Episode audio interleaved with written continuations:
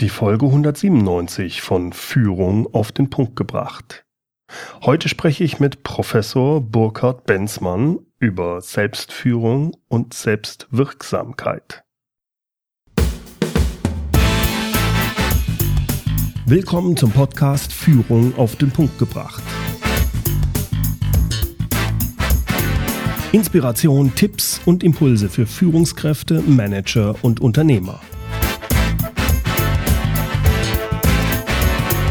Guten Tag und herzlich willkommen. Mein Name ist Bernd Gerob, ich bin Geschäftsführer-Coach in Aachen und Gründer der Online-Leadership-Plattform. Professor Burkhard Benzmann beschäftigt sich bereits seit vielen Jahren mit den Themen Selbstführung und persönliche Wirksamkeit. Unter anderem hat er das Modell der sieben Felder der Selbstführung entwickelt. In seinem neuesten Buch geht er dabei besonders auf die extrem gesteigerte Bedeutung des Internets ein.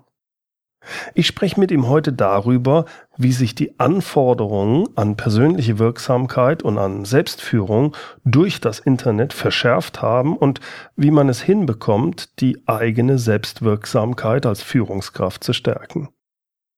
Freuen Sie sich mit mir auf ein spannendes Gespräch mit Professor Dr. Burkhard Benzmann. Burkhard, in deinem neuen Buch schreibst du, dass sich die Anforderungen an persönliche Wirksamkeit verschärft haben. Mich interessiert, wie definierst du persönliche Wirksamkeit? Und dann natürlich, was sind die Gründe für diese Verschärfung? Mhm. Also wie definiere ich Wirksamkeit? Vielleicht mit dieser alten Unterscheidung, die glaube ich schon bei Peter Drucker war in den 60ern zwischen Effektivität und Effizienz, aber ich glaube, es hat was mit beiden zu tun. Also mhm. Effektivität kennen wir ja, die richtigen Dinge tun und ich glaube, Effektivität und Wirksamkeit sind sehr dicht beieinander von der Wortbedeutung. Wir wollen etwas bewirken, wir wollen einen bestimmten sehr guten Grad der Zielerreichung haben. Und so eine zentrale Frage ist dann eben, inwieweit habe ich das beabsichtigte Ziel erreicht? Das wäre so ein Aspekt davon. Mhm. Effizienz die Dinge richtig tun. Ich kann natürlich immer, laufe immer die Gefahr, dass ich die falschen Sachen richtig tun, äh, richtig tue. Und ähm, das ist dann so der Punkt, wo ich sage, Effizienz ist eher sowas wie, ist das wirtschaftlich oder äh, ist es äh, leistungsfähig oder solche Aspekte. Mhm für mich ist Wirksamkeit eine kluge Kombination aus Effektivität, die richtigen Dinge für sich definieren und Effizienz, diese Dinge dann auch wirklich in, ich sag mal, mit, mit wenig Aufwand, aber sehr positivem Ergebnis auch zu erzielen. Mhm. Und das, das eben im persönlichen Bereich, und damit meine ich, erreiche ich meine Ziele, aber das beginnt schon damit, habe ich mir überhaupt die richtigen Ziele gesetzt, die ich auch erreichen kann. Das, das hat alles was mit Definition von persönlicher Wirksamkeit zu tun. Also wenn ich es richtig verstehe, geht es vor allem erstmal eigentlich um die Effektivität, richtig? Erstmal, und das ist, äh, finde ich auch im Coaching immer einen wichtigen Punkt, den ich versuche mit den Leuten zu erarbeiten, finde erstmal raus, was das Eigentliche ist. Denn das ist ja ein, eine, alles ist laut, alles ist irgendwie Lärm und äh, das wirklich Wichtige wird ja oft irgendwie verborgen und mhm. unter so einer Schneedecke jetzt im Moment. und ähm, ich finde, die, die eine der Fragen ist, was will ich wirklich? Mhm. Und die zweite Frage ist dann, was sind dann meine wichtigsten Aufgaben oder, oder Hauptaufgaben oder Kernaufgaben auch in der Profession oder in dem Beruf, in den Dingen, die ich tue oder auch im privaten Bereich? Also Effektivität ist absolut Nummer eins. Das sehe ich genauso. Jetzt schreibst du ja, dass sich das verschärft hat, mhm. die Anforderung an diese Wirksamkeit. Mhm. Was sind die Gründe für diese Verschärfung und wie äußert sich das? Ja, ich glaube, ähm, du kennst es ja auch in der Arbeit mit Führungskräften, dass die Leute zum Teil, äh, wenn sie mal ganz ehrlich sind, sagen, ich bin entweder unzufrieden mit dem, was ich erreicht habe, weil ich den Eindruck habe, ich bringe meine PS nicht an Boden und ich beschäftige mich immer mit den falschen Sachen. Mhm. Also das könnten Dinge sein, die in der, in der Persönlichkeit liegen oder auch in der momentanen Situation. Aber ich finde viel stärker und viel wirksamer so, so Phänomene wie Beschleunigung, Mhm. Also ich habe den Eindruck, wenn wir, ja, ich sag mal, nicht nur Warengeschäfte, Börsenspekulation oder sonst was sehen, alles beschleunigt sich. Du tust etwas, du entwickelst ein, ein Produkt und du denkst, du hast einen Markt dafür, aber ruckzuck gibt's jemand anders, der dasselbe Produkt hat und dann, dann läufst du hinterher. Ja. Also Beschleunigung ist für mich ein Phänomen, was das, was das schwieriger macht, wirksam zu handeln. Also das ist so auch dieses Gefühl, etwas zu verpassen, weil alles immer schneller ist. Genau. Dann springen die Leute auf Sachen an. Ich glaube, ich habe das im Englischen mal gehört bei den äh, die Sucht nach dem shiny Object, also nach ja. schnellen Lösungen oder sowas. Ne? Genau. Oder auch je nachdem, ob du das jetzt ausklicken musst, uh, the next big shit, sagt ja auch mancher. Ne? ja. Sowas. Der zweite Grund, den ich sehe, den ich auch im Buch beschreibe, ist äh, natürlich nicht von mir, sondern etwas, was andere auch feststellen, Soziologen feststellen, ist Fragmentierung. Mhm. Also der elfte Finger, du hörst ja, ich spreche ja vom Smartphone als dem elften Finger, dieses angewachsene Gerät, was ja uns steuert, statt dass wir damit uns steuern oder uns unterstützen, das trägt ganz stark dazu bei, dass wir unseren Alltag extrem fragmentieren lassen, von außen steuern lassen, auf E-Mails reagieren und so weiter. Ja. Das für mich ist ein zweiter Aspekt, da kann ich auch nur jedem der, der Zuhörerinnen und Zuhörer raten, da mal zu reflektieren. Äh, Fragmentierung im Alltag. Wann habe ich denn mal zwei Stunden oder drei Stunden Zeit für sowas wie Deep Work? Und vielleicht kannst du mal, äh, vielleicht kannst du mal noch definieren, was ist Deep Work für dich? Also für mich ist Deep Work, wenn man so will, der, der Unterschied zu einem fragmentierten Arbeitstag. Ein fragmentierter Arbeitstag wäre so, du gehst an, an den Schreibtisch, dann liest du erstmal deine E-Mails, dann reagierst du auf die E-Mails, dann kommt jemand rein und unterhält sich erstmal mit dir über die, die Ergebnisse im DFB-Pokal oder ähnliches dabei. Und am Abend fragst du dich, was habe ich eigentlich gemacht? Ich bin total mhm. fertig, aber was habe ich eigentlich gemacht? Mhm. Das ist für viele Manager sicherlich die Regel, dass sie von, von Sitzung zu Sitzung laufen, aber das würde ich unter Shallow Work, wenn wir im Englischen bleiben, also mhm. auch flache Arbeit äh, bezeichnen. Ich meine das nicht zwingend negativ. Du tauchst nicht sehr tief ein, du gehst nicht an deine Ressourcen ran, wo du besonders kreativ bist. Mhm. Ähm, du bist einfach nicht fokussiert, weil es zum Teil dein, deine Arbeitsstruktur nicht zulässt. Deep Work heißt, wir kennen ja den Begriff des Flow, also in diesen Flow kommen. Deep Work heißt, wir fokussieren uns total auf eine Arbeit, zum Beispiel ein Konzept schreiben oder wie ich jetzt gerade ein Buch fertigstellen oder mhm. ähnliches. Und wir brauchen mindestens so im Schnitt jeder 20 Minuten, um in diesen Zustand, in diesen Flow-Zustand zu kommen, wo wir, ich sag mal, topfit Zugang zu unseren Ressourcen haben und richtig brillante, besondere Arbeit machen können. Also das sind eigentlich die Sachen, also ich versuche es immer etwas anders zu beschreiben, aber es geht in die mhm. gleiche Richtung, dass ich sage, es sind die wirklich wichtigen Dinge, die dich weiterbringen genau. langfristig. Genau, aber eben auch der Zeitaspekt dabei, also dass ja. du wissen, wissen musst rein, rein von deiner Physiologie, von deiner Biochemie, du brauchst, dein Hirn braucht 20 Minuten, um sich komplett hochzufahren, zu fokussieren und äh, auch nicht die, mit der Störung zu rechnen. Weißt du, wenn du jetzt ein Smartphone auf den mhm. Tisch legst, das könnte jederzeit klingeln und dein Unterbewusstsein guckt sozusagen immer dahin. Ja. Das ist alles nicht Deep Work, das ist alles wie so ein Sägezahneffekt. Mit der ja. nächsten Störung ja. müssen wir wieder neu anfangen. Und das hat mich sehr fasziniert. Ich habe äh, unter anderem das Buch von Cal Newport dazu auch gelesen. Sehr spannend für Wissensarbeiter welche Rituale muss ich mir schaffen? Wie sorge ich dafür, dass ich ungestört bin und mal richtig abtauchen kann? Reicht ja, ja schon mal eine Stunde oder eine halbe Stunde. Ja, ja, ja. Ähm, Pomodoro-Technik gibt's ja auch so, ne, wo du den Wecker stellst, der dann so aussah wie eine, wie eine Tomate, daher kommt es ja. Aber besser noch wirklich zwei oder drei Stunden und zur Not musst du halt das nicht im Büro machen, sondern vielleicht auch mal zu Hause arbeiten oder wo immer du ungestört bist. Deep Work. Ja. Extrem wichtig. Jetzt sagst du noch eine dritte Sache, also das war jetzt die Beschleunigung, mhm. die Fragmentierung, Fragmentierung, und das dritte genau.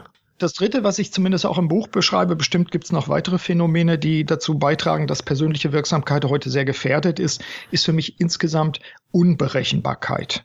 Mhm. Also wenn wir uns, wenn wir uns, du kennst es ja sicherlich auch, wenn wir uns vor 10, 15, 20 Jahren Management-Strategiesitzungen äh, in Erinnerung rufen, ja, dann hat man so auf 15 Jahre geplant.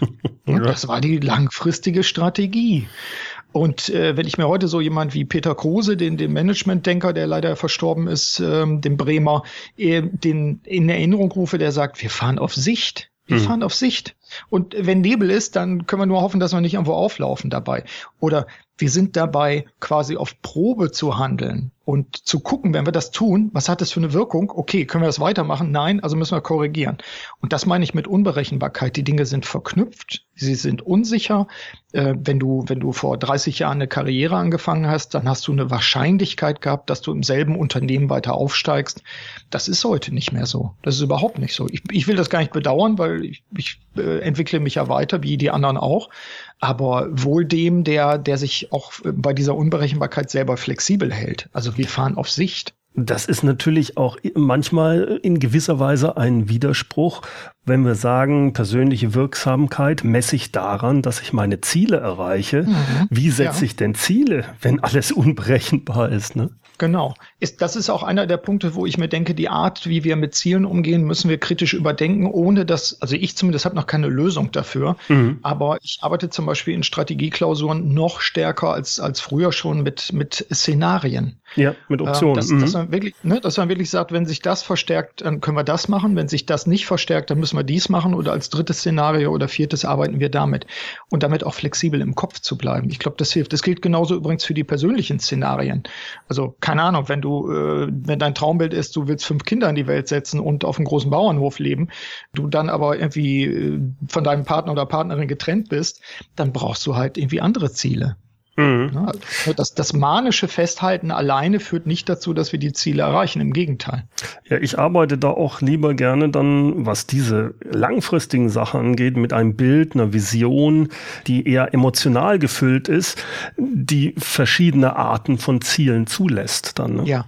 Ja, halt, das halte ich für sehr klug, weil für mich gibt es auch sowas äh, wie den Terror der falschen Ziele. Also dass Menschen, sagen wir, sich super gut mit äh, Getting Things Done oder sonst was super organisiert haben, vermeintlich, mhm. aber ein so starres Konstrukt von sich selbst auch haben, äh, dem sie genügen müssen. So, so, die haben vielleicht die strengen Eltern dann durch ihr eigenes Zielsystem ersetzt. Äh, das ist nicht wirklich das eigene und das hilft ihnen auch nicht im Sinne eines, eines Management-Tools, ähm, sich selbst auf Kurs zu bringen und auf Kurs zu halten oder auch den Kurs zu verändern, natürlich natürlich. Ja, das leuchtet mir ein.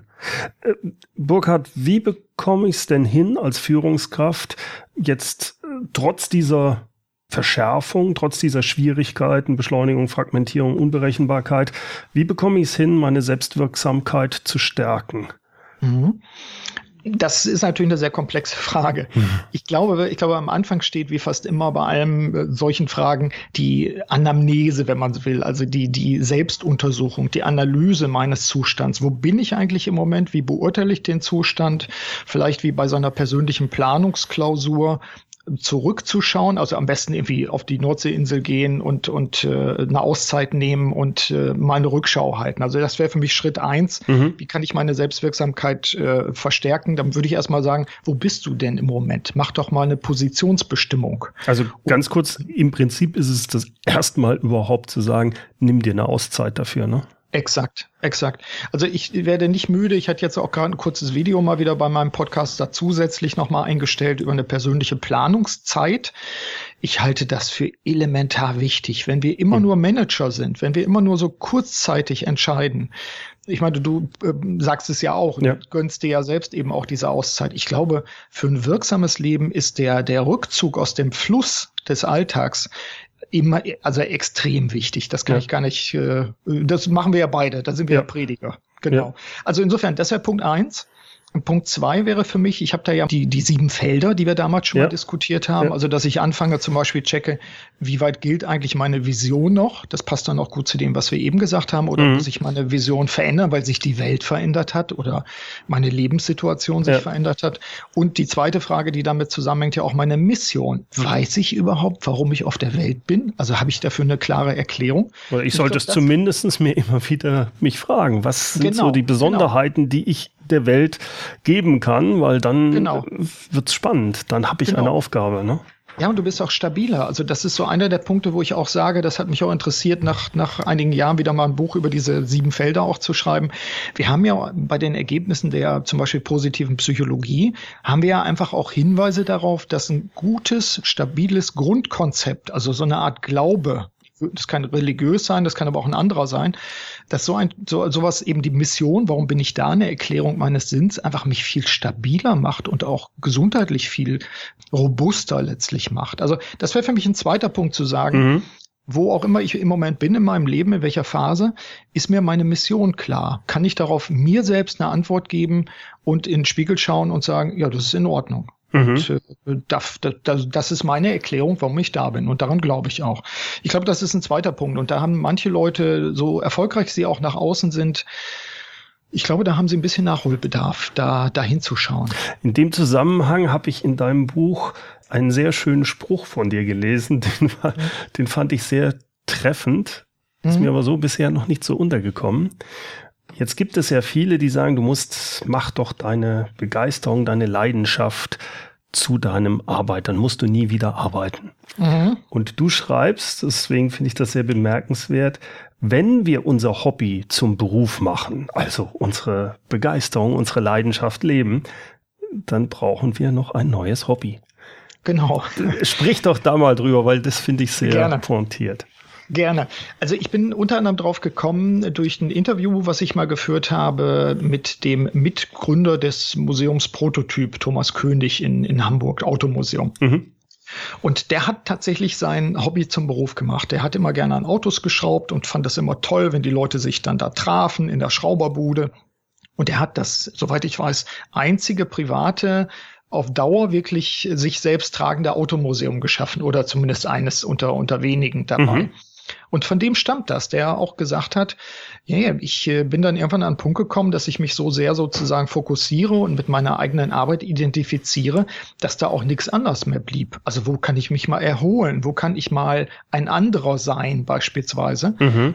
Das ist genau der Punkt. Ich habe da sehr drüber nachgedacht auch und ich habe dann auch andere Führungskräfte gefragt es gibt Gott sei Dank eine Tendenz seit ein paar Jahren, die ich wieder wahrnehme, äh, dass der Begriff des Hobbys wieder ernster genommen wird, auch unter Führungskräften. Früher war das verpönt. Also wenn du ein Hobby hattest, dann musstest du das irgendwie integrieren in deine Arbeit und natürlich auf dem Golfplatz deine ganzen, dein ganzes Business machen oder sowas. Mhm.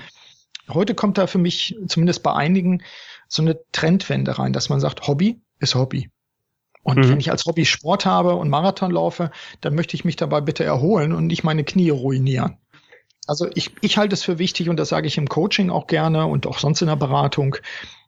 Checke einfach mal, ob du einen Bereich hast außerhalb deines Berufes, in dem du komplett aufgehst und, und die Zeit vergisst und auch in einem Flow bist und vielleicht etwas machst, was anders ist als das, was du im Beruf machst. Für Männer ist das übrigens zunehmend in den letzten 20 Jahren Kochen. Mhm. Das ist auch so ein, so, so ein Trend, dass äh, ja, stimmt. Äh, Männer da Späßchen dran haben. Für mich ist das, du kennst es ja auch, das Schrauben an alten Autos oder ja. sowas. Da vergesse ich die Zeit und da, da kann ich abschalten. Also deswegen der Tipp an die Hörerinnen und Hörer, ich halte es nicht für so klug, das Hobby zum Beruf zu machen und dann kein Hobby mehr zu haben. Wenn das passiert, ist das gut, aber dann braucht man was Neues. Ne, das finde ich, finde ich sehr schön, ja. Kann ich ja, auch absolut unterstützen. Ne? Vielleicht noch ein Ding, äh, Bernd. Ähm, ich bin, früher habe ich mal gesagt, Leidenschaft ist super. Das ist mir auch bei der Arbeit in, in, im Rückzug, als ich an dem Buch geschrieben habe, nochmal deutlich geworden. Ich finde Leidenschaft gar nicht mehr so gut, den Begriff. Mhm. Das ist so ähnlich wie für eine Sache brennen oder sowas. Ich finde die Bilder gar nicht so schön. Also Leidenschaft, sage ich jetzt ketzerisch, ist das, was Leiden schafft.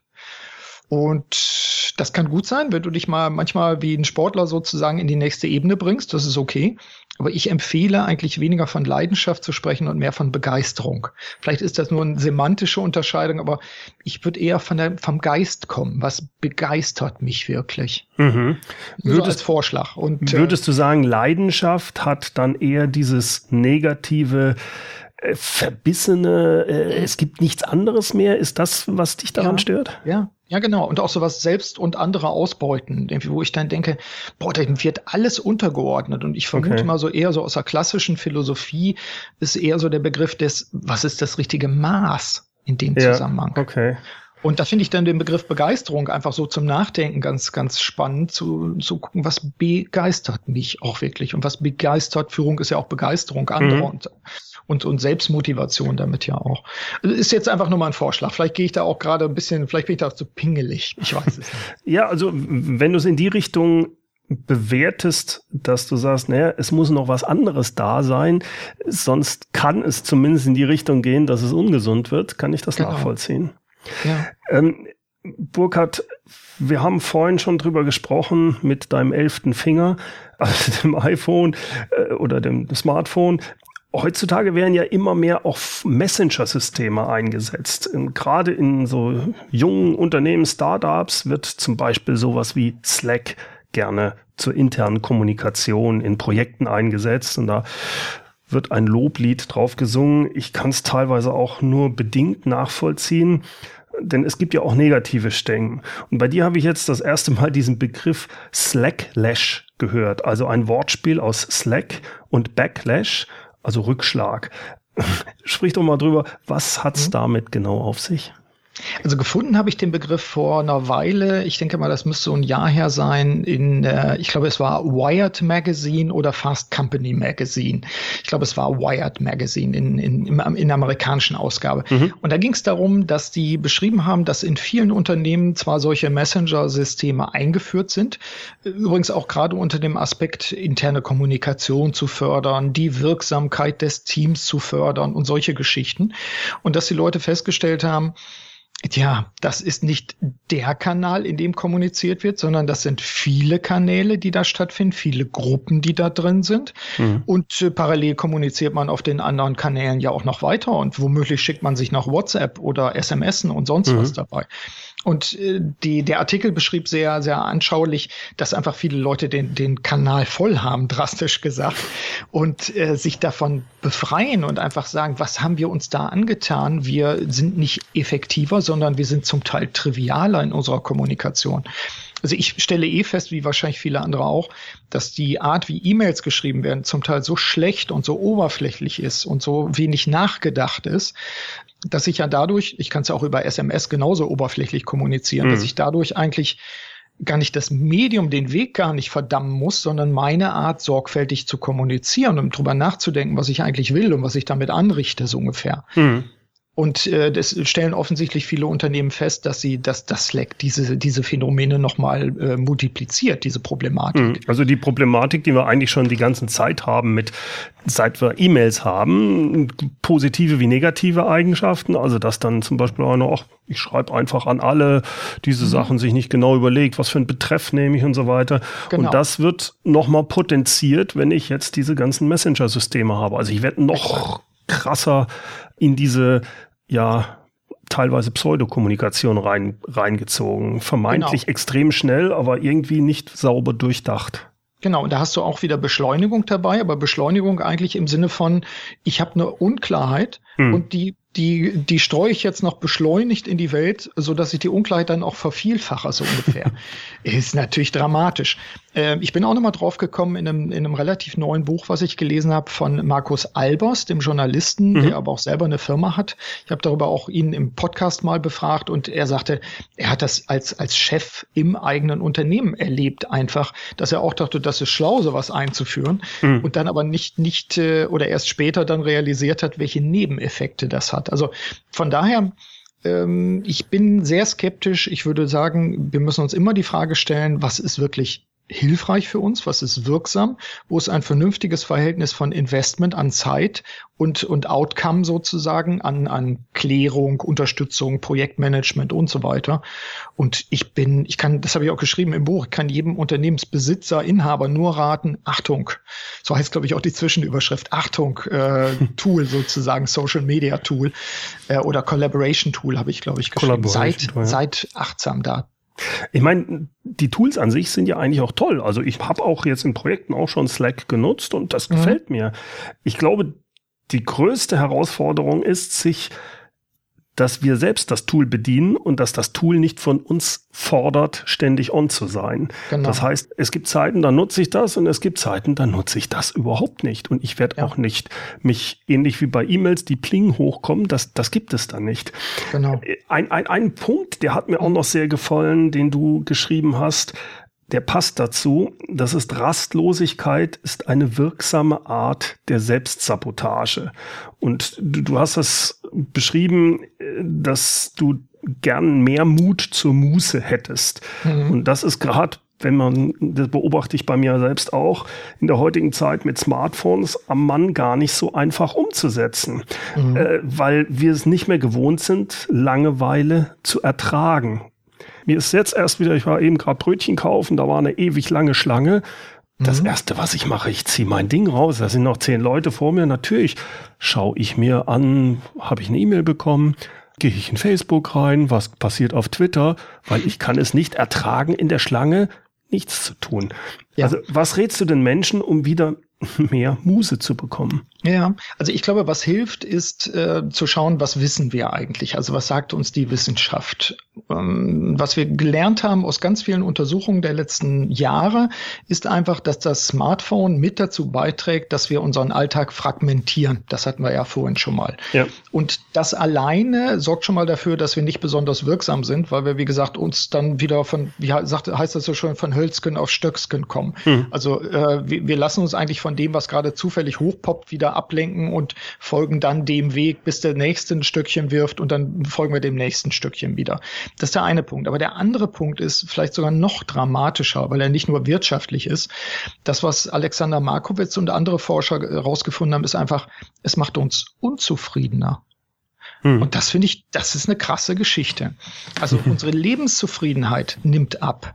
Diese vielen Pseudokommunikationen führen nicht dazu, dass man das Gefühl hat, man ist qualitativ in irgendeinem Freundeskreis angekommen und pflegt den, sondern ich habe eigentlich eher den Eindruck, ich verpasse immer irgendetwas. Oder die Party findet gerade ohne mich statt. Oder, oder, oder.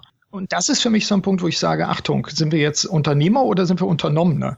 Und wenn man für sich sagt, eben, im Moment, ich bin natürlich Unternehmer in eigener Sache und ich äh, sorge dafür, mich selbst auszurichten, was ich wirklich will, dann setze ich einen Stopp gegen diese Rastlosigkeit. Und ein Stopp zu setzen, das ist eben gerade, sind Tätigkeiten der Muße. Und das sind Tätigkeiten, wo man sich vielleicht auch in so einer Schlange erwischt und sagst, und sich selbst sagt, nö, du ziehst das Telefon jetzt nicht raus und du beobachtest dich einfach mal, wie du dich fühlst dabei. Mhm. Und äh, dann merkt man vielleicht an sich selbst, dass man schon nervös wird, dass man ungeduldig wird und ja. sonst was.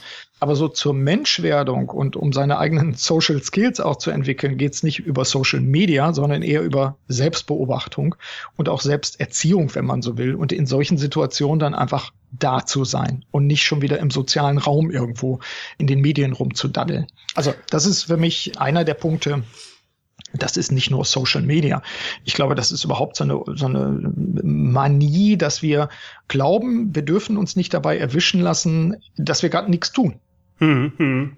Also wenn du durch, durch die Unternehmen gehst, gerade in Deutschland ist es ja immer noch so der Fall, ähm, du hast ja irgendwelche Großraumbürolösungen oder, oder was weiß ich, so Offices, wo man reingucken kann. Ja, in Herrgottsnamen, du kannst doch nicht nur einfach da sitzen und aus dem Fenster gucken. Das ist doch schon verdächtig.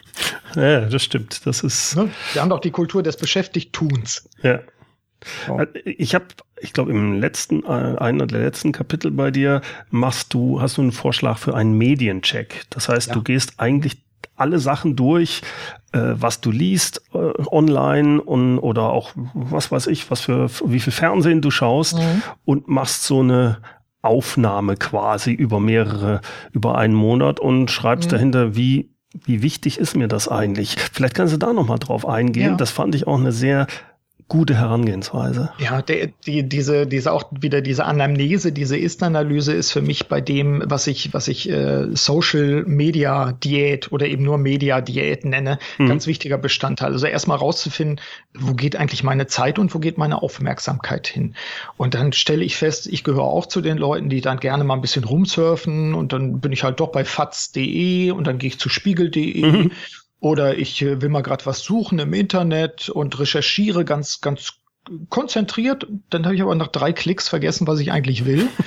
Und bin ich ja froh, dass, das nicht, dass es nicht nur mir so geht. Ja. So, dass, dass mir als Spezialisten für Selbstführung, also ich bin da der Schuster mit den abgelaufenen Ansätzen, ja, aber darum ja. interessiert mich das Thema auch einfach so. Also was, was tue ich selbst, was rate ich meinen, meinen Coaching-Kunden auch? Schreibt doch bitte mal ähnlich wie beim Zeitmanagement, einfach wir das ja machen. Wir nehmen uns eine Woche oder mehrere Wochen und schreiben auf, wo wir einfach etwas mehr Überblick darüber kriegen, was mache ich eigentlich? Denn ich mache ja viele Sachen einfach so und re hm. registriere das gar nicht mehr. Das ist ja ganz unbewusst ganz viel auch. Und da ein bisschen mehr äh, Herr im eigenen Haus zu werden oder auch äh, darauf zu achten, was zwischen den beiden Ohren passiert und verarbeitet wird, das ist das, wo ich sage, Mediadiät oder Mediendiät machen. Und das bezieht sich nicht nur auf so Sachen, die in Anführungszeichen negativ sind, sondern durchaus auch so Sachen wie, wie, wie nutze ich die Mediatheken zum Beispiel, um mir abends irgendwie einen unterhaltsamen Krimi oder sowas mhm. runterzuziehen. Das gehört für mich genauso dazu. Und dann, dann ist man manchmal überrascht, manchmal auch mit einem schlechten Gewissen, muss man vielleicht gar nicht haben, dass die, dass da einfach viel Zeit verdaddelt wird, aber ja. man nicht unbedingt zufriedener ist. Ja, ja, ja. Ich meine, wenn man es verdattelt und man ist wirklich ehrlich damit zufrieden, dann ist das ja in Ordnung. Aber genau. ich, ich, ich empfinde das genauso, wenn ich das zu viel mache, werde ich unzufrieden. Es ist, genau. es, es befriedigt nicht, es ist, äh, man genau. ärgert sich über sich selber, ja. Genau. Und dann kannst du theoretisch besser etwas anderes machen oder sogar praktisch, indem du äh, aufstehst und, keine Ahnung, im Zweifel den Abwasch machst oder sonst hm. was. In vielen Fällen bist du dann zufriedener einfach. Aber erstmal, erstmal Selbstbeobachtung. Das ist, das ist eben der Punkt dieser, dieser Inventur, wenn man so will. Jetzt allgemein, nicht nur bei diesen Sachen, sonst aber auch wenn ich sowas verändern will, jetzt habe ich erkannt, okay, ich mache da etwas, eine Gewohnheit, die möchte ich gerne verändern. Äh, ich schaue zu viel Fernsehen zum Beispiel oder mhm. zu viel Mediathek, weiß der Teufel. Äh, jetzt braucht es ja eine gewisse Disziplin, um mich zu verändern. Wie viel Disziplin braucht es für so persönliche Veränderungen? Und was mache ich denn, wenn ich der Meinung bin, dass ich keine Disziplin habe? Mhm. Also da müssen wir natürlich jetzt an verschiedenen Ecken anfangen zu arbeiten. Ich nehme mal nicht das Schwierigere, wenn du der Meinung bist, äh, du hast keine, das ist ja so ein Glaubenssatz, wo man wahrscheinlich viele Gründe auch dazu findet, müsste man auch angehen. Ich, ich fange mal auf der anderen Seite an. Ich glaube, das habe ich auch schon öfter gesagt mal, ich glaube, dass Disziplin überbewertet wird. Ähm, mhm. Dass wir uns es darum manchmal auch ein bisschen leicht machen, indem wir sagen, oh, habe aber keine Disziplin, da brauche ich auch gar nicht damit anfangen. Disziplin ist wichtig, wenn ich auch so Konzepte wie, wie äh, Roy Baumeister, Ego Depletion und solche Geschichten anschaue. Disziplin ist wichtig, wenn wir für uns sagen, ich muss ein Ritual oder eine Gewohnheit verändern. Also mhm. ich will jetzt nicht, nicht wie immer vom Rauchen, nicht mehr Rauchen sprechen oder sowas, aber vielleicht früher aufstehen oder morgens meine, meine wichtigsten Aufgaben mir erst vor Augen führen, bevor ich jetzt E-Mail schreibe oder sowas. Ja. Disziplin brauchen wir, äh, ungefähr so als dicker Daumen, brauchen wir für die ersten zwei oder drei Monate, wenn wir etwas bei uns verändern wollen, eine mhm. andere Gewohnheit einführen wollen. Disziplin brauchen wir danach kaum noch. Und ein Beispiel, was ich an anderer Stelle ja auch schon mal gebracht habe, ist es wie mit dem Zähneputzen. Also unsere Eltern mussten uns ein bisschen dazu nötigen, dass wir uns die Zähne putzen, aber mittlerweile haben wir das so bei uns eingepflanzt, das ist normal. Das ist eine also, Gewohnheit geworden, die kommt genau. automatisch. Genau. Ne? Und, und wir wissen rational obendrein, dass das hilfreich ist, damit uns die Zähne nicht ausfallen und so weiter. Hm. Aber, aber es, wir denken nicht drüber nach, wir brauchen auch wenig Disziplin oder wenig Willensaufwand sozusagen, um, um diese Gewohnheit weiterzuführen. Also ich glaube, der, der Punkt ist, wir müssen uns klar machen, dass wir, jedenfalls ist es hilfreich, wenn wir das machen, dass wir eigentlich über die ersten Wochen hinweg kommen müssen. Dafür brauchen wir Disziplin. Mhm. Ich glaube, ich glaube, was uns hilft ist, aber das ist auch, wenn man so will, alte Erkenntnis, äh, dass wir schon uns eine Antwort geben müssen, wofür ist das eigentlich gut? Und, und dass das auch nicht dieses, wofür ist das gut, auch nicht irgendwie, damit wir nicht 85, sondern 89 werden, weil das, die Belohnung ist zu weit weg wir müssen uns sicherlich irgendwie sowas wie eine, eine Möhre hinhängen, die so eher mittelfristig taugt. Oder wir müssen uns dann, das kennst du ja auch, solche Konstrukte, einen Lernhelfer suchen. Also, mhm. keine Ahnung, sich über jemand anders erklären und sagen, du übrigens, ich stehe jetzt jeden Morgen auf. Mhm. Ich mache sowas ganz trivial mit meinen Coaching-Kunden. Ich hatte jetzt gerade einen neuen Coaching-Kunden, der hat gesagt, Mensch, ich will aber Ihnen berichten müssen, dass ich jetzt mehr Sport mache. Ja. Ich sage, kein Thema, schicken Sie mir eine SMS einmal die Woche, wie viel Kilometer Sie laufen und wie viel Zeit Sie dafür brauchen. Mhm. Das macht, das macht er jetzt. So, und äh, jede Wette, dass er in spätestens zwei Monaten das für ihn vollkommen normal ist, auf diese Art und Weise eben Sport zu machen. Mhm, mh. Also ja. insofern, äh, ja, es braucht Disziplin, aber ich glaube, dass Disziplin als Begriff oft überbewertet wird und damit auch schon viel leichter zu einer Entschuldigung taugt. Ja. Das braucht es aber nicht. Braucht es nicht. Mhm. Burkhard, ich bedanke mich recht herzlich für das Gespräch. Das war wieder sehr erhellend, fand ich. Und was die Selbstwirksamkeit angeht, kann ich auch jedem nur empfehlen, sich dein Buch mal zu Gemüte zu führen. Ich habe es dir vorhin schon gesagt, mir gefällt bei deinem Buch besonders gut, es ist kein Schmöker über 500 Seiten, sondern es ist sehr praktisch geschrieben. Man kann das auch wirklich gut lesen. Und äh, ich weiß jetzt nicht, wie viele Seiten es wird, aber ich habe es, glaube ich, in anderthalb Stunden gelesen und es hat richtig Spaß gemacht. Genau so muss das sein. Vielen Super, Dank danke, für das danke. schöne Gespräch, Burkhard. Danke. Bernd, ich danke auch dir und ich grüße einfach nochmal alle Hörerinnen und Hörer und äh, sage frisch ans Werk, was die Selbstwirksamkeit betrifft. Wunderbar, danke dir. Soweit mein Gespräch mit Burkhard Benzmann. Sein neuestes Buch Wirksam Handeln durch Selbstführung kann ich Ihnen sehr ans Herz legen. Den Link hierzu wie auch zu seiner Webseite und zu seinem hörenswerten Podcast finden Sie wie immer in den Show Notes. Dort gibt's auch das transkribierte Interview. Die Shownotes unter www.mehr-führen.de Schrägstrich Podcast 197. Führen mit UE. Zum Schluss noch das inspirierende Zitat. Es kommt von Friedrich Wilhelm Nietzsche. Dem wird befohlen, der sich nicht selber gehorchen kann.